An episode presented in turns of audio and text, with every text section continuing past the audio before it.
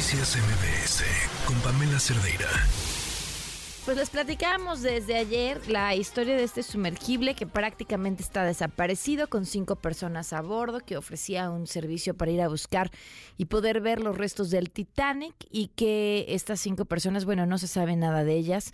Prácticamente una hora 45 minutos después de sumergirse perdieron conexión y ahí están buscándolos en una batalla contra reloj porque se les acaba el oxígeno. Nos acompaña en la línea Jorge Gómez, es oficial de la Armada en la Reserva, en la reserva y especialista en submarinos. Gracias por acompañarnos. Muy buenas tardes. Buenas tardes, eh, encantado de estar con ustedes. ¿Cuáles son todos los retos que implican una búsqueda como esta?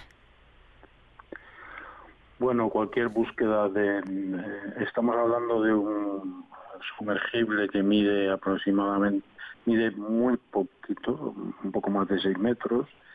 Eh, es, de un tamaño considerable eh, si nosotros lo vemos fuera del agua, pero en el océano es nada. Entonces, buscarlo es complicado. El área de búsqueda es muy extensa porque no, no, no, tiene por qué estar en las en el pecio del, Titanic, no podría estar en, cualquier lado. Por tanto, entraña mucha dificultad, se están empleando muchos medios, pero es un trabajo complejo. Pero a ver, eh, ¿cuánto, y supongo que tiene que ver con las corrientes, cuánto puede desplazarse del lugar en donde empieza a sumergirse eh, como para poder delimitar un área de búsqueda? Si es que esto es posible. Eh, es difícil determinar eso. Podría, podría desplazarse muchos kilómetros. Mm.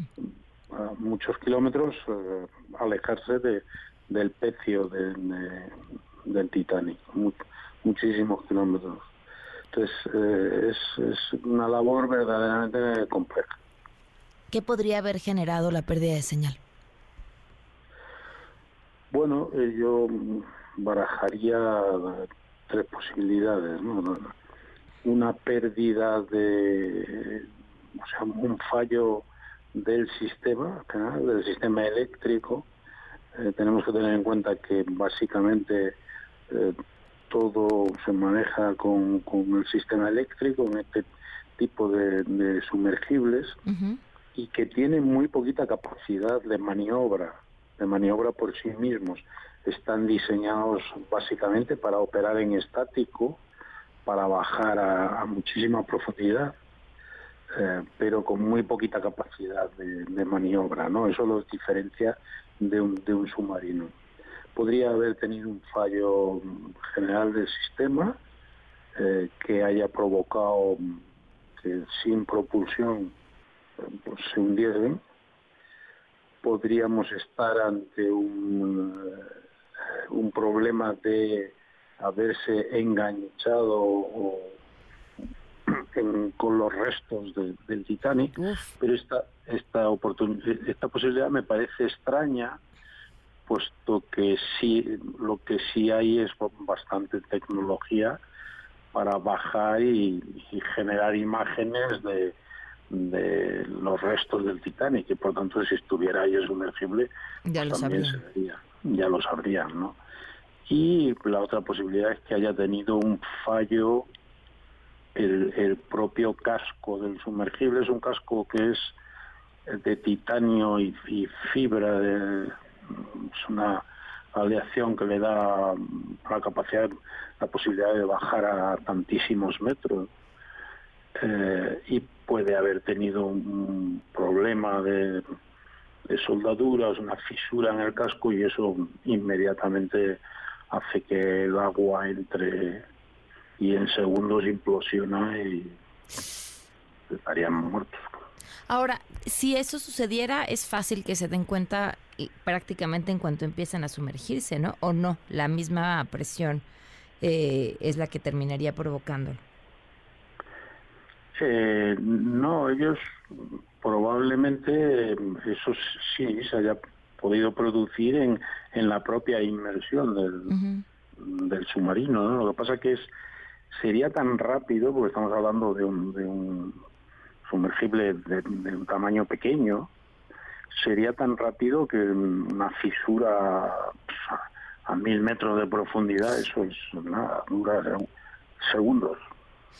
Ahora, en el caso de una falla en el sistema eléctrico, ¿cómo, ¿cómo puede volver a la superficie un sumergible así? Eh, bueno, ese es el problema, que no tiene sistemas auxiliares que le permitan emerger de otro modo. Yo creo que en, este tipo de cuestiones tenemos, tenemos también que, considerar, eh, yo sé que es duro decir esto, pero considerar que a veces son caprichos, se realizan experimentos caprichosos para bajar a eh, generando un riesgo y probablemente no siguiendo todas las normas aplicables a la construcción de un sumergible. Ya están saliendo informaciones al respecto de que no contaba con eh, con toda las, eh, la documentación necesaria. Pues bueno, creo que jugamos con, con unos límites que cuando se sobrepasan, pues pueden ocurrir estas cosas. ¿Crees que sea posible que los encuentren? Bueno, voy a decir algo que es obvio. A medida que pasa, que pasa el tiempo, cada vez las esperanzas son menos. Y podría ser que no se encontrase. Claro. Pues te agradezco muchísimo que nos hayas eh, tomado la llamada, Jorge, y bueno, pues sigamos hablando, esperando, esperando suceda lo mejor, a pesar de que todo pareciera estar en su contra. Nada, gracias a, a vosotros, encantado de, de haber estado con nosotros. Gracias, buenas tardes. Noticias MBS con Pamela Cerdeira.